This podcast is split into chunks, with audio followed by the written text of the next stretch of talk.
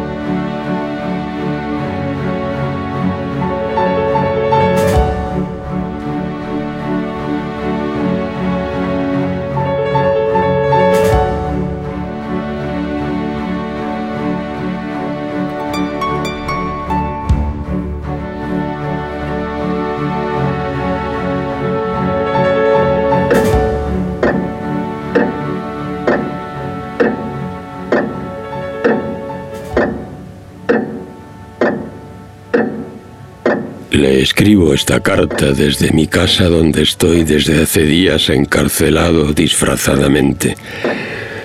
Me retienen en rehén no sé de qué ni para qué, pero si me han de asesinar, como a otros, será aquí en mi casa. Han asesinado sin formación alguna de causa a dos catedráticos de universidad, uno de ellos discípulo mío, y a otros. También al pastor protestante por ser masón y amigo mío. A mí no me han asesinado todavía estas bestias al servicio del monstruo. Que vengan acá a asesinarme como a Salvador Vila, en esa granada. Peores los otros que los unos. Pobre García Lorca.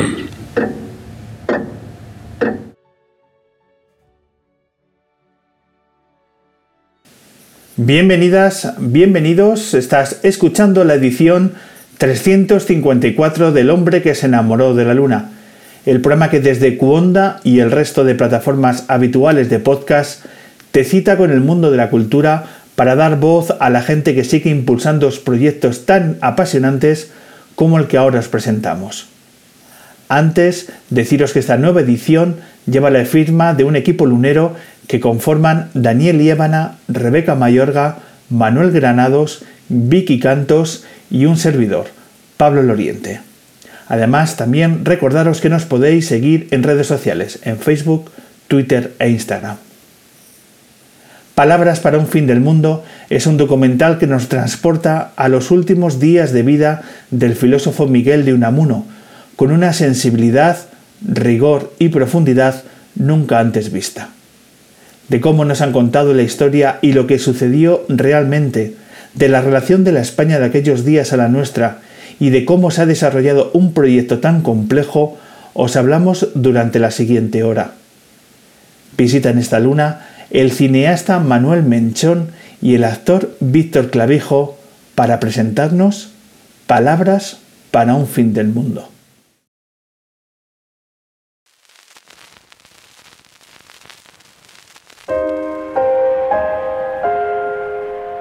Autorizo a difundir ampliamente en mi nombre que vivo bajo llave y cerrojo y que estoy rodeado por una aterradora demencia colectiva.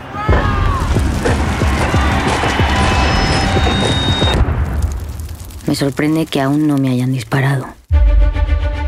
La acción ha de ser en extremo violenta para reducir al enemigo. Nuestro programa consiste en exterminar un tercio de la población masculina de España. Con eso se limpiaría el país. No volverá a haber desempleo en España. Abogo por una república civil.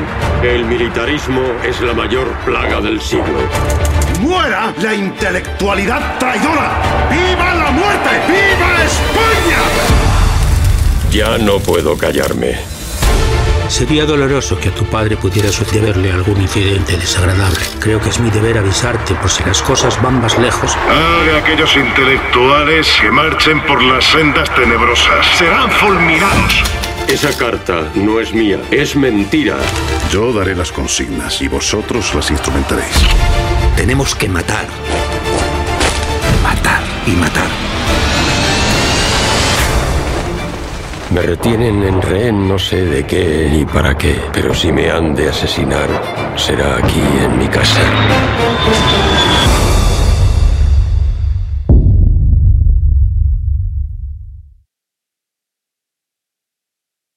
Manuel Menchón, Víctor Clavijo, bienvenidos a una nueva edición del Hombre que se enamoró de la Luna. ¿Qué tal estáis? Muy bien. Buenas noches. Bienvenidos a esta edición que hablamos de cine, que siempre nos gusta mucho eh, bueno, pues presentar proyectos que nos, nos interesan y vamos a hablar de un documental que lleva la firma de Manuel Menchón, que es un documental Palabras para el fin del mundo, un documental muy especial. ¿Y de qué nos habla, Manuel? Ay, Dios mío, ¿de qué nos habla?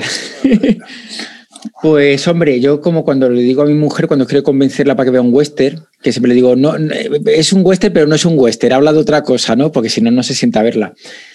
Aparentemente habla de un amuno y eso puede echar para atrás, pero en realidad habla, de, yo, vamos, habla, queremos hablar de la manipulación, de la fake news y sobre todo de eh, cómo nos han contado la historia y lo que realmente sabemos de nuestra historia y cómo algunas mentiras perduran hasta el día de hoy.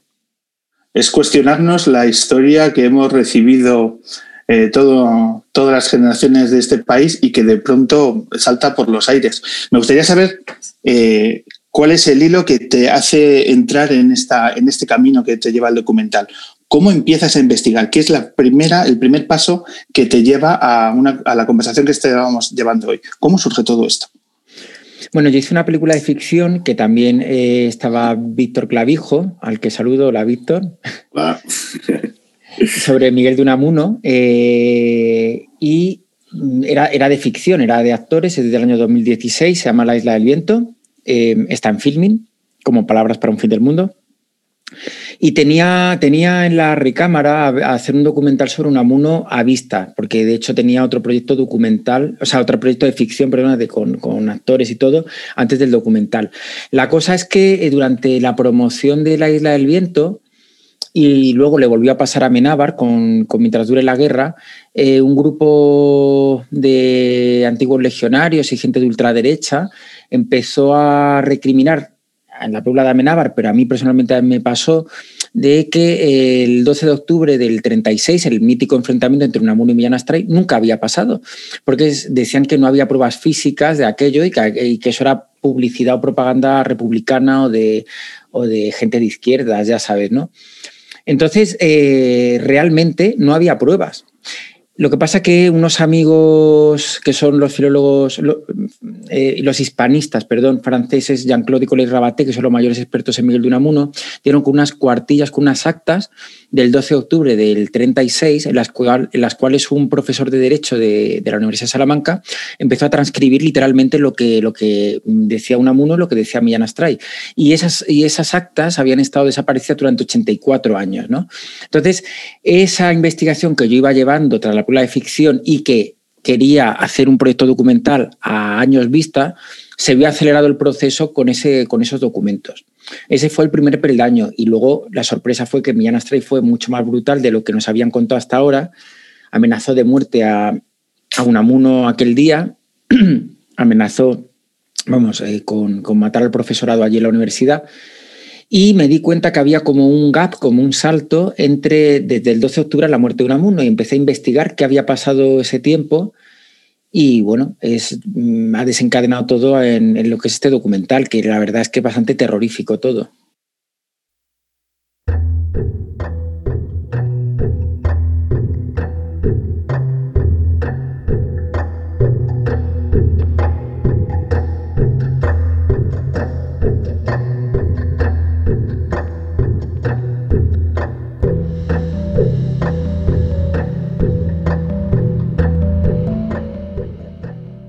¿Has tenido acceso a esas actas desaparecidas que mencionas? Sí, sí, claro. La película contamos en la película con muchísima documentación eh, que estaba clasificada o que estaba desaparecida hasta, hasta, hace, hasta hace nada, no solo de papeles y documentos físicos de archivos históricos de nuestro país y de fuera de España, sino de material filmográfico, porque eh, hay filmaciones también de la República y la Guerra Civil inéditas que hemos sacado también de filmotecas de fuera de España y de archivos personales de cineastas amateurs de la época. Cineastas amateurs me refiero a gente que salía con su cámara a, rodar eh, lo que estaba pasando, ¿no? el, advenimiento de la República, el comienzo de la Guerra Civil, e incluso una filmación de un tipo que es preso, que es capturado metido en la camioneta y el tío sigue filmando ahí con su cámara y lo meten en la, en la prisión y el tío sigue grabando. Y todo eso aparece en la película, o sea que, que hay mucho material inédito.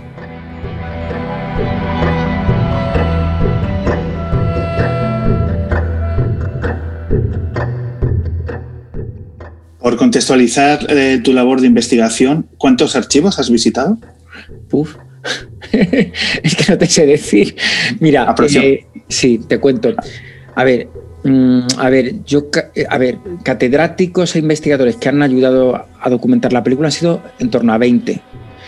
Y archivos históricos que hemos visitado, eh, contando filmotecas, contando material, o sea, archivos militares, el Ministerio de Cultura alemán, los archivos de los años 30, eh, hemos tenido como entre 15, no, 25 o 30 archivos. O sea, es una, una burrada, una burrada, para que, para que, os hagáis una idea. Hemos ido, por ejemplo, a archivos, por ejemplo, del Ministerio de Interior, pero viendo eh, los archivos de los años 20 y 30 por ejemplo, de las, prisiones, las cárceles en los años 20 y 30, eso aquí en España. Pero los archivos militares, que mucho estaba clasificado hasta hace nada, eh, han sido asaltados por nuestro equipo y, os ha sido un trabajo muy grande, la verdad. Eh, ¿Qué archivos, qué lugares en donde has investigado te han dejado una huella eh, más especial? Entiendo que has, descubierto lugares fascinantes a nivel del conocimiento eh, que has tenido lugar. ¿Qué, qué, archivos eh, te han dejado un recuerdo más imborrable? Pues mira, eh, dos en particular. Uno fue el archivo militar de Ávila, viendo un material que, no, que nunca se había visto. En concreto, eran expedientes de, procesos de gente represaliada eh, y vamos, yo he rodado en Eritrea, he rodado en zona de conflicto bélico y he visto mucha burrada, pero hubo algún día que tuve que, salir a, vomitar directamente al baño, leyendo los expedientes y viendo algunas imágenes. Sí, y no fue un día. Y estaba en Ávila y allí buena carne y yo soy bastante carnívoro, pero era incapaz de comer chuletón de Ávila. O sea, me hice vegano durante el tiempo que estuve en aquel archivo, ¿no? Y luego me marcó también por otros motivos una, una no, puedo decir el nombre, es un archivo personal privado de, filmaciones eh, privadas de una persona, que su bisabuelo abuelo tenía filmaciones, como digo, de la época y me dejó marca porque mm, cogí piojos y garrapatas del, cobertizo que donde tenía el material filmográfico y me salieron ronchones, erupciones de todo tipo. Ha sido fascinante, la verdad, pero bueno.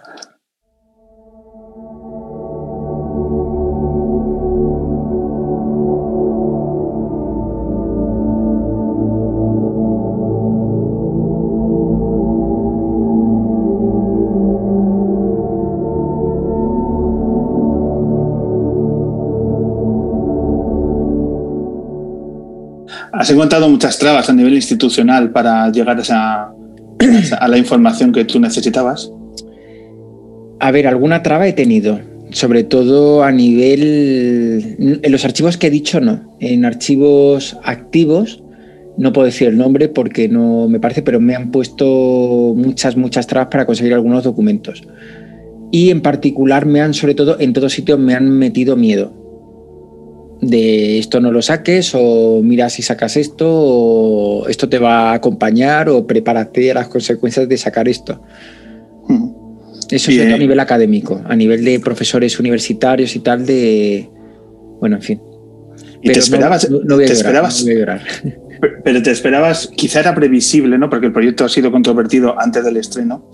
Bueno, pues quizá el ruido mediático o incluso político, pero desde el mundo académico tú te esperabas eh, esta, esta reacción ante tu proyecto. A ver, el mundo académico debe decir que no ha protestado, es decir, eh, solo ha habido críticas de un señor que es el bibliotecario de la Universidad de Salamanca, que no es ni siquiera, mm, vamos, no es, no es profesor o doctor en historia, no es. Que él, él, sostiene toda su tesis en que el 12 de octubre nunca pasó y claro, su tesis queda totalmente dinamitada, por así decir, ¿no? Eh, no ha habido más crítica realmente. Eh, sí es verdad que, de hecho, la Universidad de Salamanca avala el proyecto, la Casa Museo de Unamuno está también en el proyecto, la familia Unamuno apoya el proyecto, y, pero sobre todo mí lo que me sorprende, ¿sabes qué es? Eh, que la prensa de nuestro país, especializada en la cultura, incluso historiadores, nadie ha pedido ningún documento de los nuevos, ni me han pedido eh, hablar con ninguno, por ejemplo, con los médicos forenses que han participado en la investigación. Entre ellos Francisco Echeverría, que es el mejor médico forense de España. Hizo eh, el análisis forense de Salvador Allende, las pruebas de ADN de Colón y de Cervantes. Es decir, estamos hablando de, o sea, de alguien muy importante. Y nadie se ha molestado en preguntar nada. Ningún crítico de cine, ningún periodista. o sea, lo cual dice, dice mucho de, de la cultura de nuestro país. Es bastante deprimente, la verdad.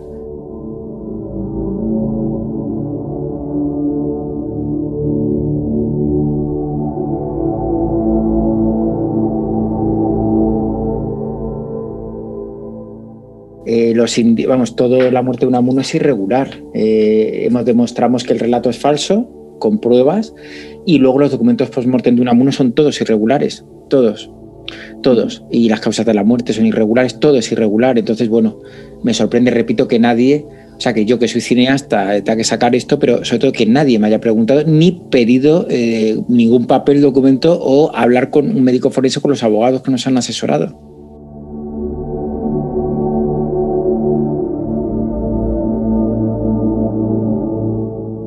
Citabas a la familia de Unamuno, que yo creo que es eh, clave en este proyecto.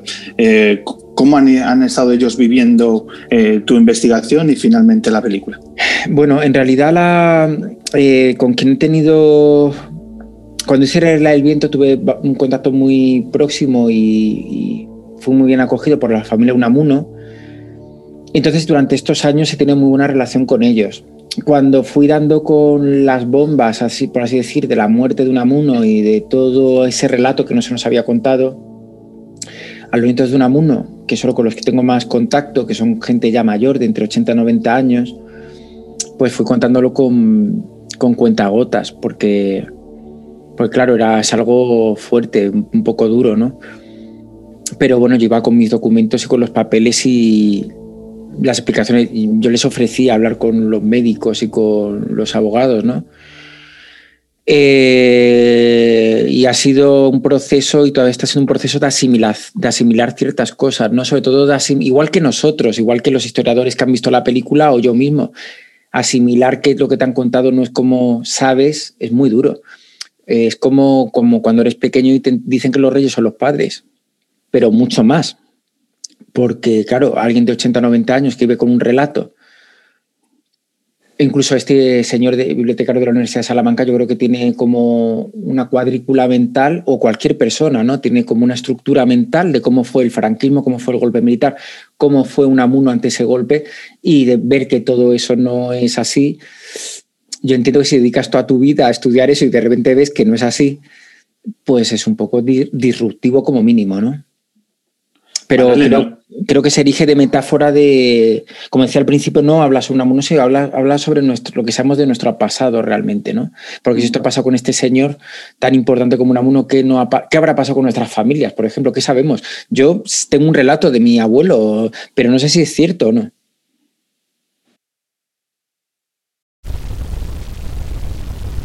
Terremoto. Movimiento sísmico temblor de tierra, desarticulaciones y quebraduras, revientan las entrañas. Temblor de pueblo, envidia, odio, resentimiento, resentimiento.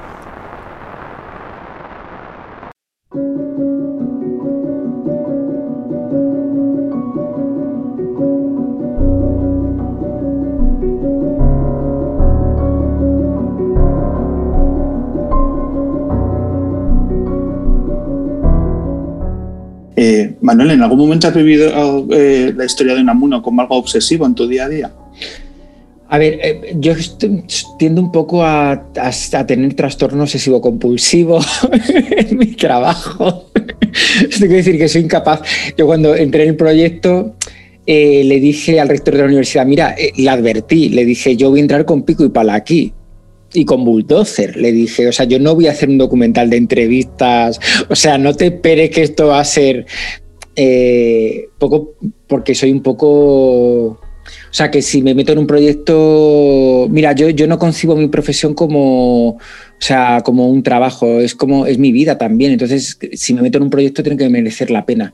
Es decir, para el equipo que forma parte de él, que es algo que merezca la pena. Y, eh, y para mí mismo, porque voy a trabajar como un capullo. Entonces, no quiero hacer una película que se olvide eh, a, a los cinco minutos de ver la película. Quiero que sea algo que realmente le diga algo al espectador y a todo el equipo que participa.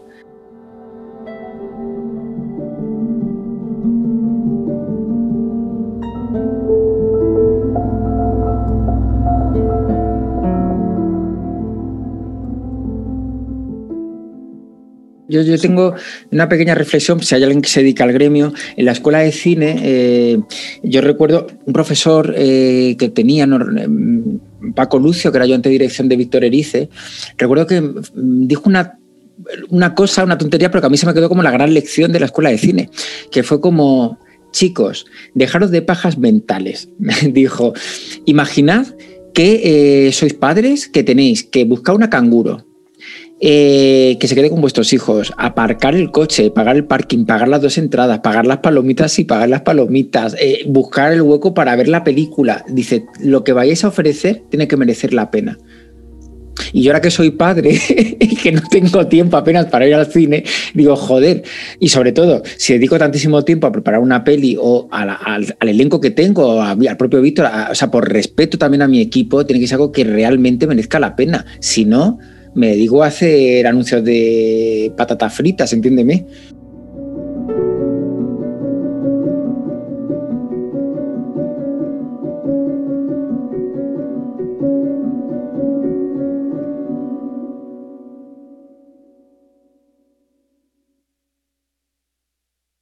serán encarcelados todos los directivos de los partidos políticos, sociedades y sindicatos no afectos al movimiento, aplicándose castigos ejemplares a dichos individuos para estrangular los movimientos de rebeldía o huelgas. Se tendrá en cuenta que la acción ha de ser en extremo violenta para reducir lo antes posible al enemigo, Manuel, ¿qué ha sido lo que más has disfrutado de esta película? Eh, nada. a ver, eh, no, a ver, sí, eh, la verdad, no es para hacer la pelota a Víctor. Trabajar con los actores, me gusta mucho trabajar con los actores. Es un documental que no hay entrevistas, quitando un- una, pequeña, una pequeña cosa. Y toda la película son documentos, como decía, oficiales. Todas las palabras que se oyen en la peli son palabras que dijo Unamuno, Millán Astray, Manuel Azaña, personajes históricos que están en documentos, son discursos. Y el trabajar con los actores, claro que no ha sido una interpretación normal, porque era dar vida a algo que era real, ¿no?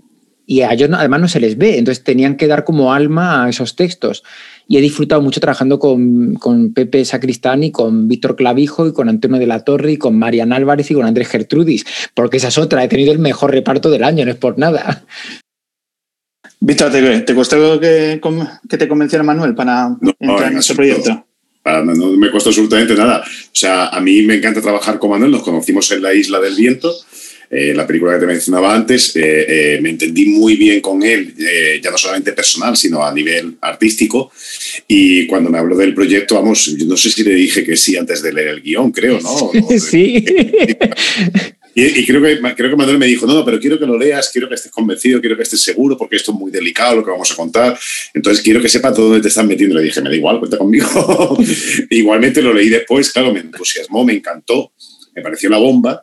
Eh, recuerdo a Manuel por aquella fecha diciendo, por favor, no se lo cuentes a nadie, no le cuentes a nadie eh, el, guion, lo, lo, que hemos descubierto, lo que estamos contando, esto es muy delicado, muy delicado. No se lo conté ni a mi mujer, Fíjate hasta qué punto, no le, no le dije absolutamente nada. Y, pero vamos, que, no hizo falta que, que, me leyese el guion para decirle que sí a priori. Ya te digo que cuando me lo leí ya me terminó de encantar. Pero es que ya el remate, la bomba ha sido cuando, cuando he visto la película montada. Me parece, yo ya se lo decía a Manuel el otro día, he visto tres veces, creo que ha sido tres o cuatro veces. La vi una vez en privado que me pasó él eh, una copia porque no pude asistir al estreno. Estaba rodando precisamente con Marian una serie en Murcia cuando se estrenó la, la, la película documental. Eh, y no pude verlo en un pase en sala. Entonces lo vi en casa, en privado, en una tele grande, porque no me insistía, velo por favor en una tele grande, en condiciones, no lo veas en el iPad. Y que no, que no, no lo veas en el iPad. Y yo que no, tranquilo. Lo vi en una tele en condiciones, me flipó, me encantó. Luego lo vi con él en sala, con público, pude ver la reacción del público, ahí ya me sobrecogió mucho más el documental. Y lo he visto una tercera vez con mi padre, hace un par de semanas que hicimos una sesión continua de precisamente de Unamuno. Vimos, le puse La Isla del Viento, que él no pudo asistir al estreno, y le puse el documental y, le encantó y, me volvió a encantar. O sea, es que aparte es una película no solamente por el valor documental y el valor, digamos, histórico o, de investigación que aporta, ¿no? sino es que, es que tiene un valor cinemático eh, eh, muy especial, que te, hace, te da la sensación de que estás viendo una película de ficción, es decir, no es un documental, yo soy un gran aficionado al documental, a mí es un género que me encanta, a veces me gusta mucho más que la ficción, eh, pero es que este no es un documental al uso eh, en el sentido, pues no solamente de entrevistas, sino otros documentales de reconstrucción de hechos o reconstrucción de asesinatos o lo que sea. Aquí hay algo, no solamente las películas originales que Manuel ha encontrado, como esa que es acojonante, la, de, la del preso que graba, su, que graba su propia detención, que yo pensaba que era una reconstrucción esta película, fíjate eh, no solamente está esto, sino que llegas, llegas a ver a Unamuno, llegas, cuando oyes a, Sacristán, llegas a sentir que es él, llegas a estar en Salamanca, eh, eh, no sé, no sé, tiene, ha conseguido una serie de cosas que es muy difícil transmitir la idea de que estás viviendo en ese momento la vida de Unamuno, ¿no? A través de, sus escritos, a través de, bueno, de, de, toda la documentación que ha conseguido reunir Manuel, ¿no? Y bueno, soy un gran, gran fan del documental. Eh, ya sé que mi opinión a lo mejor no suma nada porque soy parte de él, pero soy un gran fan. Deseo conocer qué eh, comentarios te hacía tu padre cuando veía el documental pues le encantó, le encantó, le encantó la película. Mi, padre, eh, el tema de la guerra civil a mí también es un tema que nos, nos, gusta y nos toca mucho. Él no la vivió, él nació más tarde, pero bueno, como, todo, como toda su generación, pues sufrió las penurias de la posguerra eh, y entonces a veces le ponía de mala leche pues ver lo que pasó eh, en España, ¿no? Y a veces le daba tristeza ver, ver esa España del, del 36, ¿no? no solamente la España que se truncó, eh, todo todos los logros eh, a nivel de derechos, a nivel de, avances sociales que se truncaron con el golpe de Estado, eh, sino ver lo que vino después, ¿no? Pues le, le ponía mala leche. Luego La Isla del Viento le gustó muchísimo, le encantó también, le gustó mucho la película. Sí, sí. Nombrado para hacerme cargo del mando de la dirección de propaganda, le remito las instrucciones que hará saber a los censores, a los directores de periódicos y de toda clase de publicaciones escritas, revistas, libros, folletos, etc. Y a los encargados de las emisoras de radio y sus censores, con objeto de que sepan a qué atenerse en lo referente a la publicación de artículos, fotografías y a las radiaciones de toda clase. Yo daré las consignas y vosotros las instrumentaréis.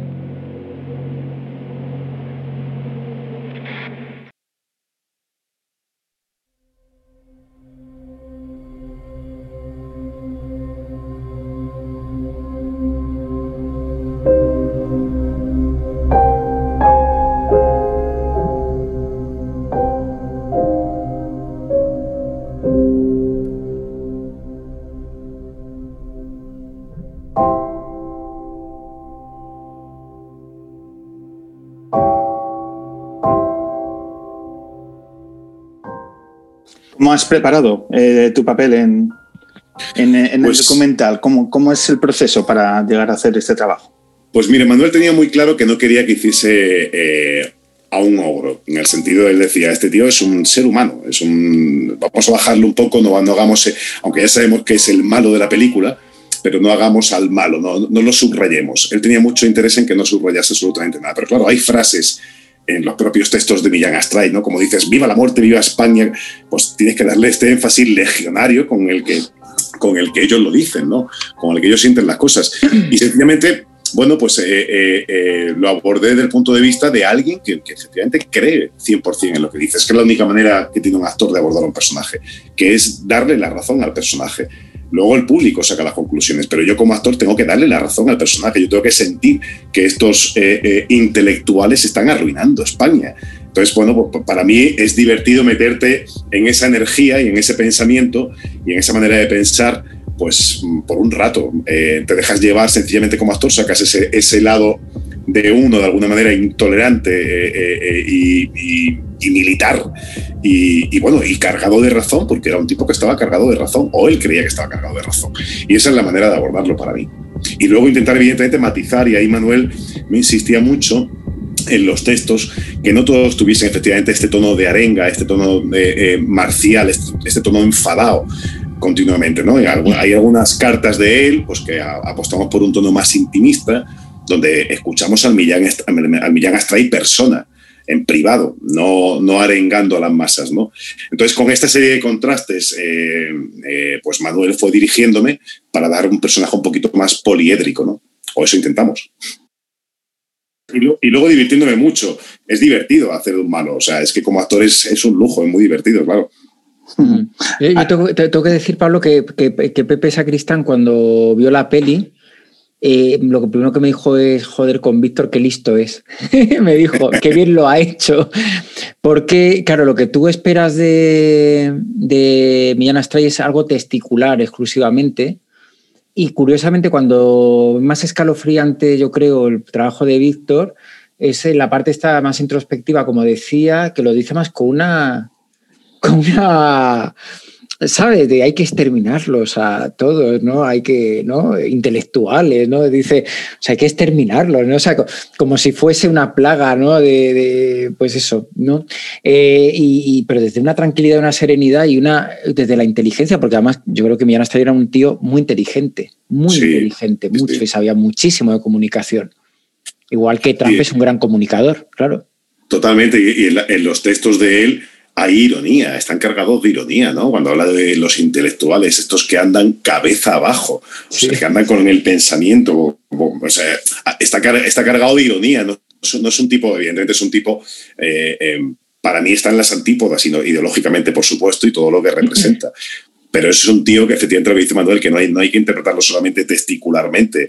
Eh, cuando le das inteligencia a un personaje malvado, a un malo, cuando le das humor, wow, da un poco más de escalofrío, porque dices, esto no es un tío solamente que se enfada y que impone por sus cojones las cosas.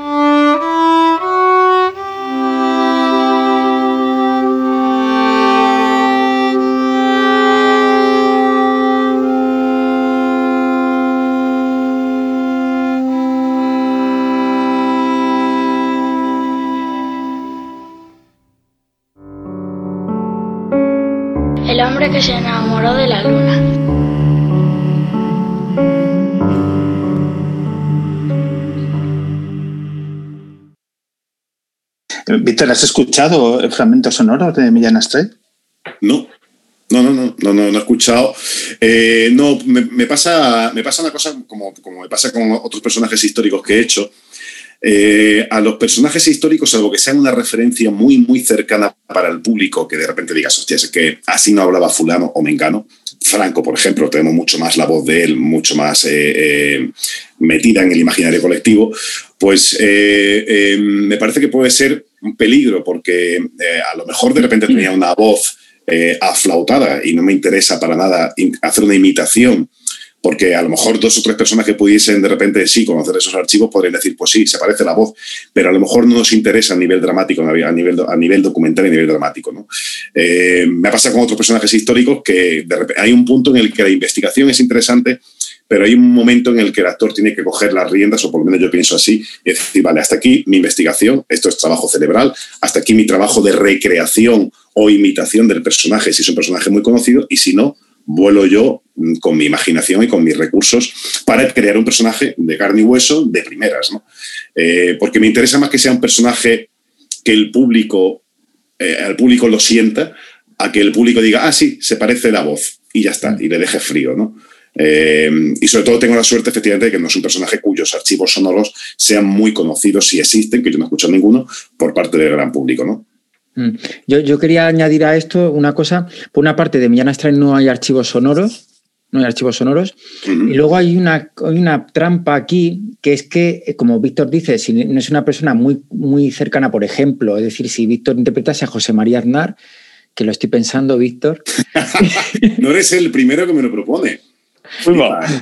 Flipa, no sé por qué. O sea, vamos, yo no me veo ningún parecido, pero no eres el primero que me Lo harías muy bien, pero bueno, a lo que voy es que, eh, bueno, harías bien casi todo. Lo de Torbe no lo sé, pero, pero, pero, pero sí lo de José María Aznar. Entonces, eh, eh, a lo que voy es que, que todo el mundo lo conoce, quiero decirte.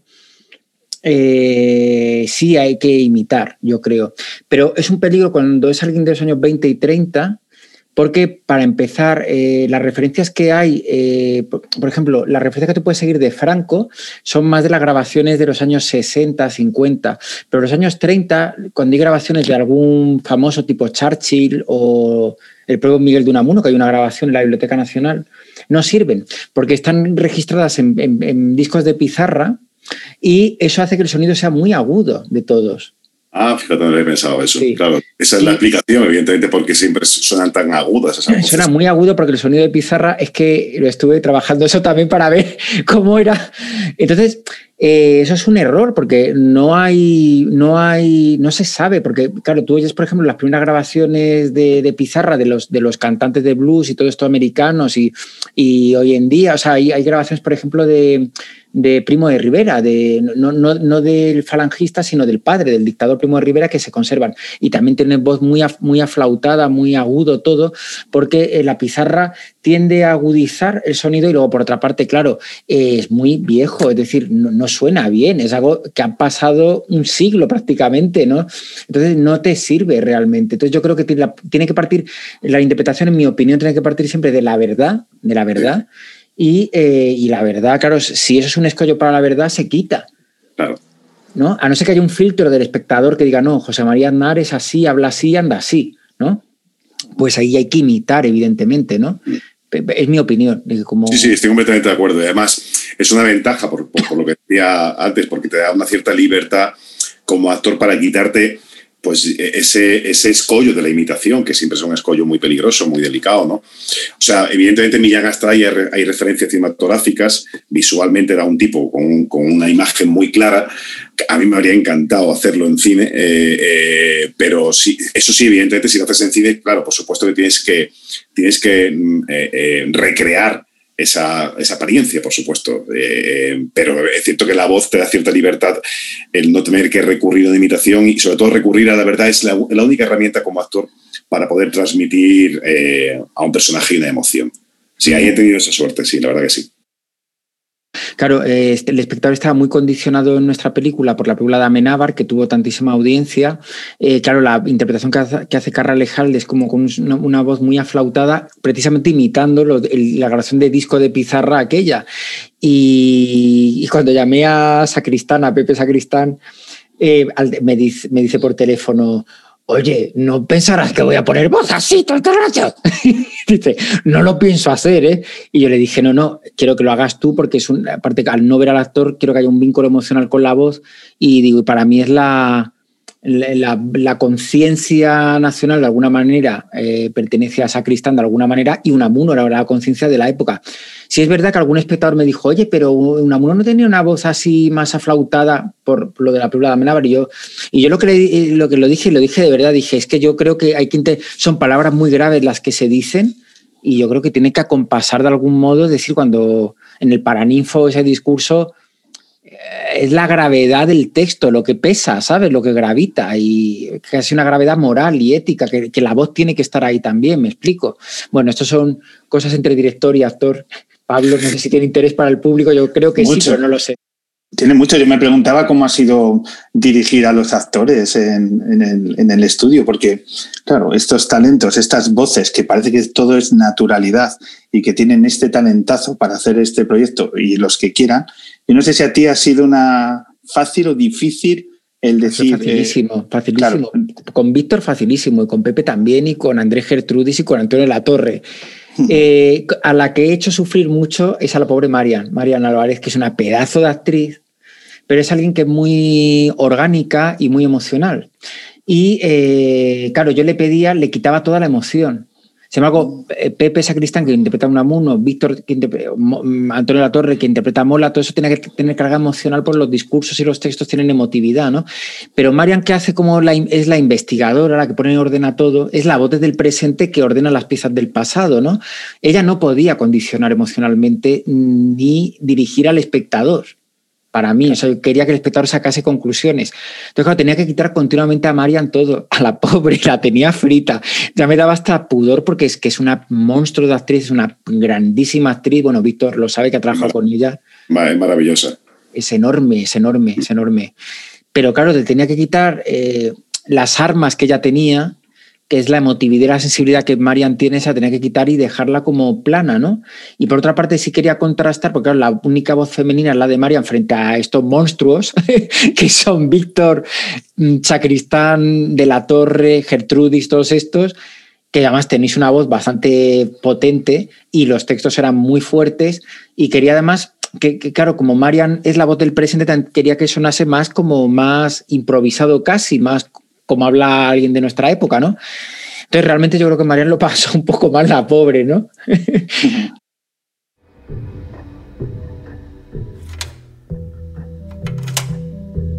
El general Mola, con el nombre clave del director, redactó y difundió a militares de su confianza instrucciones reservadas en las que fue organizando el golpe de Estado desde años antes.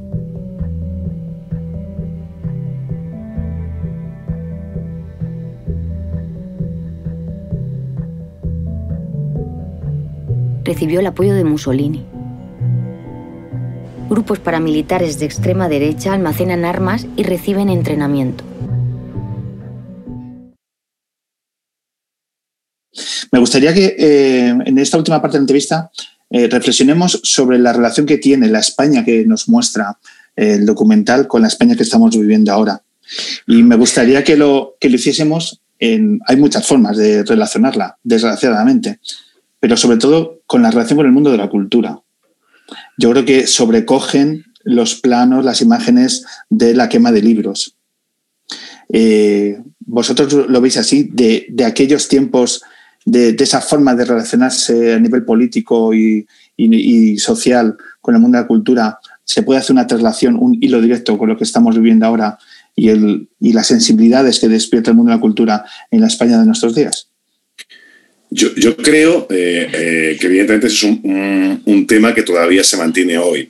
No es el único de la película. Eh, a mí me parece que hay algo en Unamuno que es que creo que es el mejor filósofo que ha tenido este país en, los últimos siglos. Y es que el, el, Unamuno que nos habla en los años 30 nos habla también de nuestro presente de hoy en día. O sea, uno escucha los textos en el documental que son maravillosos, las cartas, las reflexiones, y dices, estoy en la misma España, no hemos cambiado, o sea, sigue siendo absolutamente lo mismo. Pero no solamente eso, hace un tiempo hice una TV movie sobre el asesinato de Prim Y recuerdo también que, que, ya en el guion estaban las tensiones dramáticas entre los republicanos, los, eh, eh, los monárquicos, todas las facciones que hoy están en el, eh, representadas en el Parlamento ya estaban representadas en el siglo XIX y todos los debates ya estaban en el siglo XIX en ese momento sobre la mesa. ¿no?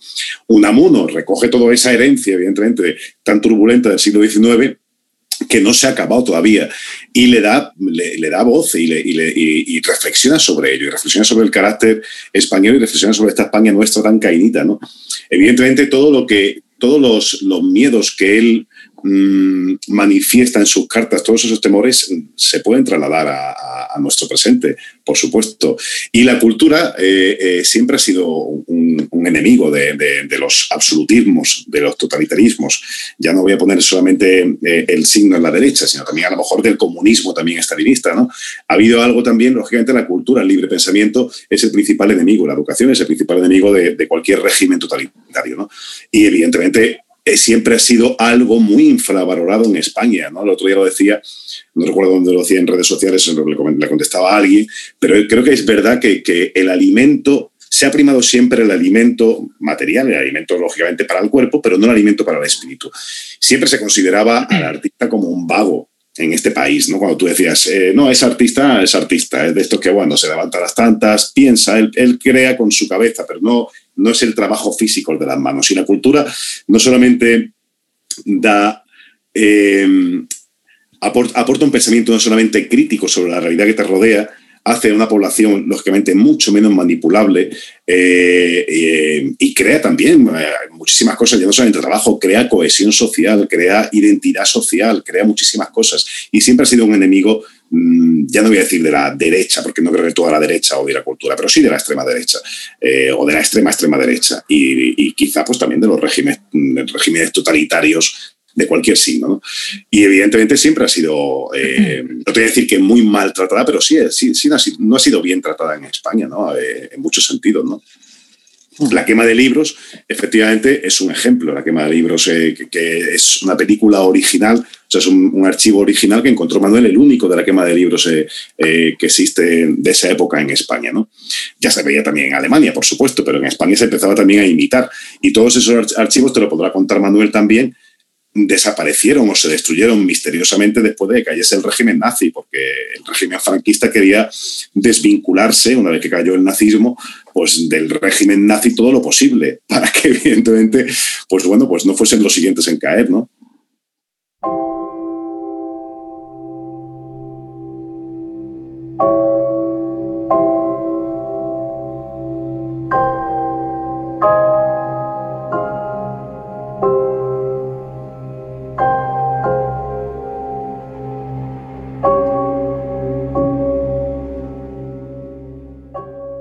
Hay una cosa es que yo creo que la seña, la seña de identidad de la República fue la alfabetización y, y, las bibliotecas públicas. Y yo creo que se acabó, la República cometió errores, evidentemente, pero, pero, pero el enemigo número uno al principio de la guerra, más que los sindicalistas, eran los profesores y los intelectuales. Estaba vía BOE, escrito por Peman en diciembre del 36, es terminar el profesorado, no, no adeptó al régimen. Y yo creo que todavía persiste en un sector ese odio al profesorado y sobre todo a, a la cultura. Y yo creo que en España eh, en general no hay alta cultura, no hay preocupación. Y al programa me remito, es decir, nadie, ningún periodista de cultura de este país ha pedido ningún acta o documento de la película, no ha pedido hablar con ningún médico forense de la película, no ha pedido hablar con ningún catedrático de la película, solo han ido al morbo de la muerte y, y yo no lo entiendo, la verdad. O sea, es algo que no, eso sí que no entiendo, la, la reacción de, bueno, o sea, como, ¿sabes? Como si fuese una película de crímenes de estos de una serie de HBO, de Netflix. O sea, dicen, no, o sea, es que esto es otra cosa. Y no. Y claro, te dejan nadado. El Ministerio de Cultura no ha apoyado la película. ¿Por qué? No lo sé. Creo que han entrado en Padre No hay más que uno o dos, que está muy bien, ¿eh? No digo yo que no. Pero oye, digo yo que para esto tenían que haber entrado, ¿no? Entonces dices, ¿Cómo es posible? Y, yo siento mucha envidia de Francia y de Alemania, por ejemplo. En Alemania, por ejemplo, el tema de memoria es algo medular en la sociedad alemana. Y en Francia la cultura es eh, el eje de la propia nación francesa. El cine, la literatura, eh, la música, todo lo cuidan mucho. Aquí hay un gobierno de izquierda, se supone, que, bueno, no sé, qué ayudas hay con el COVID para, los, para la gente que hace teatro, para los músicos, los propios cineastas. Nosotros hemos tenido mucha suerte porque ha sido un documental muy taquillero, pero compañeros que han hecho documentales que, es, que, es que las cifras son de risa. Y, vamos, yo he, hecho, he ido a muchos coloquios para que la gente fuese a las salas, me lo pedían los cines. Yo como cinéfilo decía, claro, yo voy voy para, para que la sala se llene, porque es un drama lo que está pasando. Toda esta gente está en contra de la inteligencia. Están disparando a los intelectuales. Si triunfan, España va a convertirse en un país de imbéciles. Manuel, ¿cómo valoras el impacto que está teniendo la película, además en este contexto COVID, que nada facilita?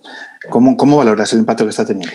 Es alucinante, o sea, os lo digo de verdad, el primer documental este año ha sido el de Jordi Évole, la entrevista de Pau Donés, que distribuye Warner Bros. y que además es una película que dura una hora, o sea, que, pueden hacer como hacían cuatro o cinco pases y que además se estrenó en verano, que era más fácil ir al cine. Nosotros estrenamos el 15 de noviembre, o 13 de noviembre, perdón, y en, nada, en, en las seis semanas que nos quedaban para acabar 2020 nos convertimos en el segundo documental en taquilla y sigue en taquilla.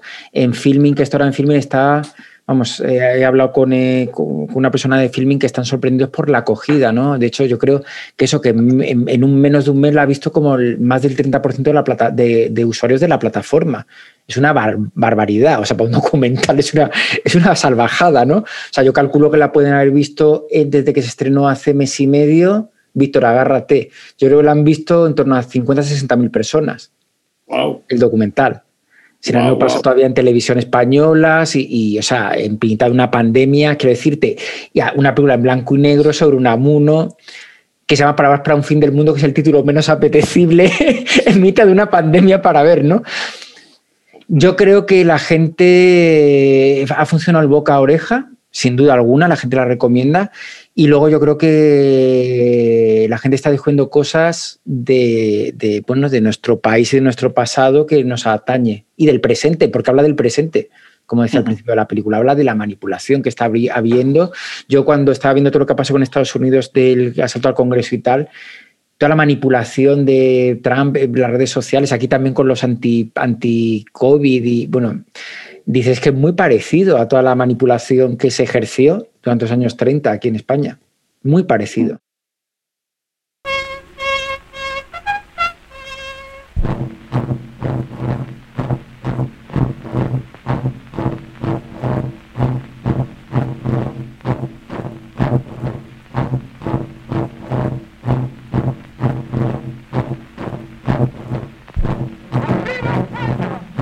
Ay de aquellos intelectuales que marchen por las sendas tenebrosas. Y los que empleen los caminos sutiles, los disfraces, los juegos de palabras, desde los que se lanzan flechas ponzoñosas y se esconde el pecho. Esos serán fulminados.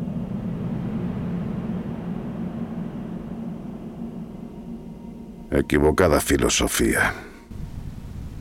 Equivocada corriente la de estos hombres, a los que una exacta denominación llamó, durante estos últimos tiempos, intelectuales. Hombres que andaban con el intelecto. Los que veían las cosas cabeza abajo, con opiniones al revés, y cuya especie o casta era muy antigua. Pues ya en griego se les denominó los de parecer contrario, heterodoxos. Heterodoxos, sofistas, herejes, bachilleres, pedantes, intelectuales. Místicos, ansía España, que frente a los intelectuales rebeldes, insumisos y locos por una absurda libertad, muestren a los demás españoles que no hay libertad verdadera más que la sumisión.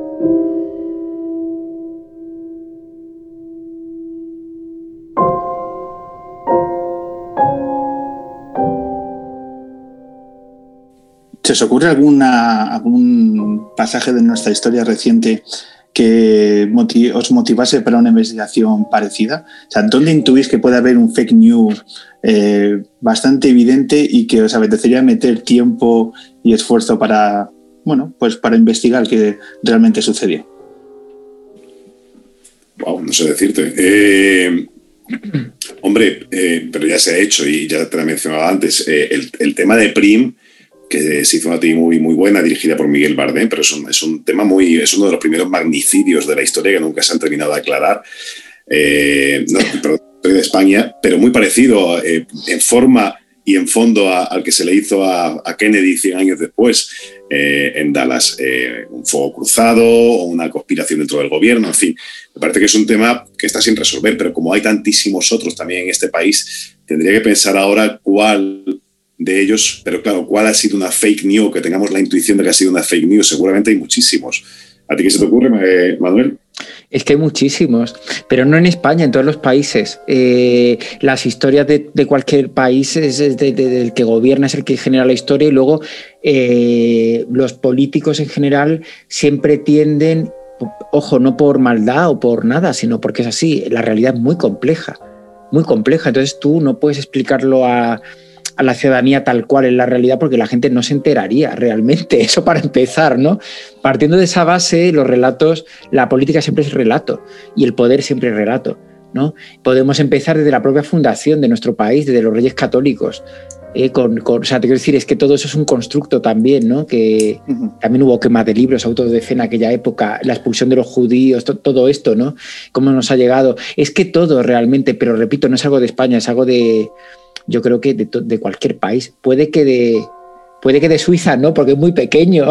no sé si en Suiza tendrán grandes secretos de Estado. Están en los bancos los secretos. los bancos, claro.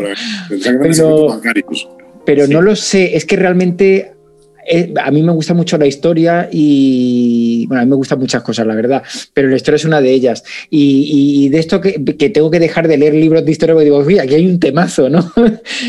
ves, ves, ves siempre cuando lees historia, ves los agujeros del relato. Yo además que hago guiones y que me dedico a contar historias, ves cuando es una historia, ves cuando es un relato, lo ves.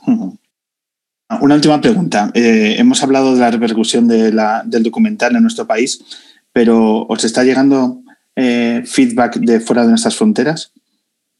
Sí. Sí, contesto yo porque pobre Víctor eh, no lo sabe, claro. Bueno, a ver, fuera de nuestras fronteras, bueno, solo lo, vio el director de Le Monde Diplomatique, eh, Ignacio Ramonetti, ah. y, calificó que era la mejor película hecha de la guerra civil, lo cual, bueno, viniendo de quien venía, que es alguien que además que no dice y que sabe mucho de cine, porque fundó la Escuela de Cine de Cuba junto con, junto con García Márquez, ni más ni menos. Eh, bueno, para mí es un honor, la verdad. Y la, están pidiendo de, bastantes festivales fuera de España. Y curiosamente, eh, que esto Víctor tampoco lo sabe, me la están pidiendo de universidades de todo, de todo el mundo. De Yale me la han pedido, de Australia, o sea, de la Universidad de Sydney, de... La quieren ver, o sea, han, y el rector de la universidad me advertía que prepárate que durante años y décadas va a haber tesis doctorales contra la película y, investigando más de la película, ¿no? Porque, bueno, no, no, repito, no se circunscribe solo a un amuno. Mil gracias por acercaros a esta edición del hombre que se enamoró de la luna. Enhorabuena por este trabajo que, bueno, pues recoge, como dice Manuel, muchas cosas más allá de un amuno y gracias por hacer de una película y con un trabajo de una sensibilidad tan especial y que nos hace pensar y ojalá muchos y diferentes públicos lleguen a ver vuestro trabajo. Así que mil gracias por estos minutos. A vosotros. Y, nada, aprovechamos para decir que el público la, tiene en filming a tiro de piedra, que, que, no deje de verla porque es que no hay persona que no la haya visto y está, esto que, pues, ¿qué te voy a decir yo? Pero que no le haya encantado, la haya removido, le haya, le haya tocado en algún lugar. Si no es en un lugar intelectual, es en un lugar emocional seguro, ¿no? O sea, que, que no dejen pasar la oportunidad de verla. Sí, nada, yo también igualmente lo que Víctor dice y, y, nada, que, que, en tiempos de pandemia hay que ver pelis con mantita en el sofá. Aunque el cine con la mascarilla tampoco está mal, ¿sabes? bueno, y a ver si llega pronto el momento de podernos vernos en directo cuando grabemos con, con nuestro público y hablamos de todas las repercusiones pasado el tiempo de la película. muchísimas gracias y hasta pronto. Muchas gracias a vosotros. Los mayores nos figuramos que nuestros juegos son más serios que los vuestros, porque en los nuestros se matan los jugadores. Y hay muchos de nosotros que quieren enseñaros nuestros juegos. Decidles que no. Decidles que las escuelas de España deben ser las verdaderas casas del pueblo. Decidles que no queréis que entren en ellas nuestros malditos juegos de guerra civil. Y ahora, niños, voy a tomar la palabra en vuestro nombre y a decir a mis compañeros, a decirles con vosotros, dejadnos jugar en paz. No queremos vuestros juegos de rabia y de muerte, y no nos enseñéis a amenazarnos unos a otros. Enseñadnos a vivir en paz.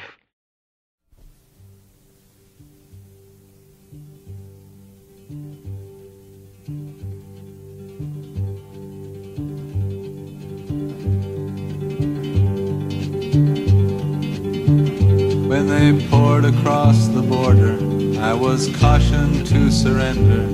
This I could not do. I took my gun and vanished.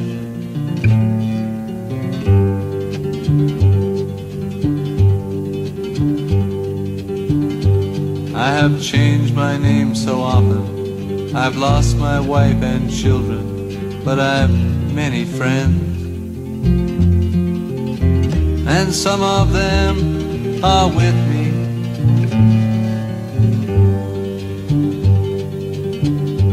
An old woman gave us shelter, kept us hidden in the garret.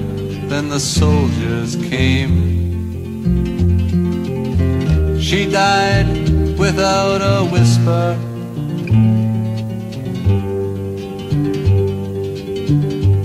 There were three of us this morning. I'm the only one this evening, but I must go on. The frontiers are my prison.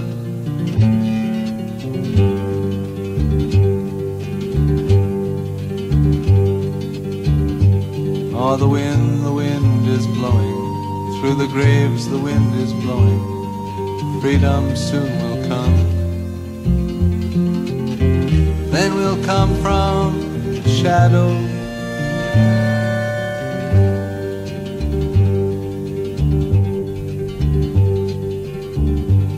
Les amants étaient chez moi, ils me dirent signe-toi, mais je n'ai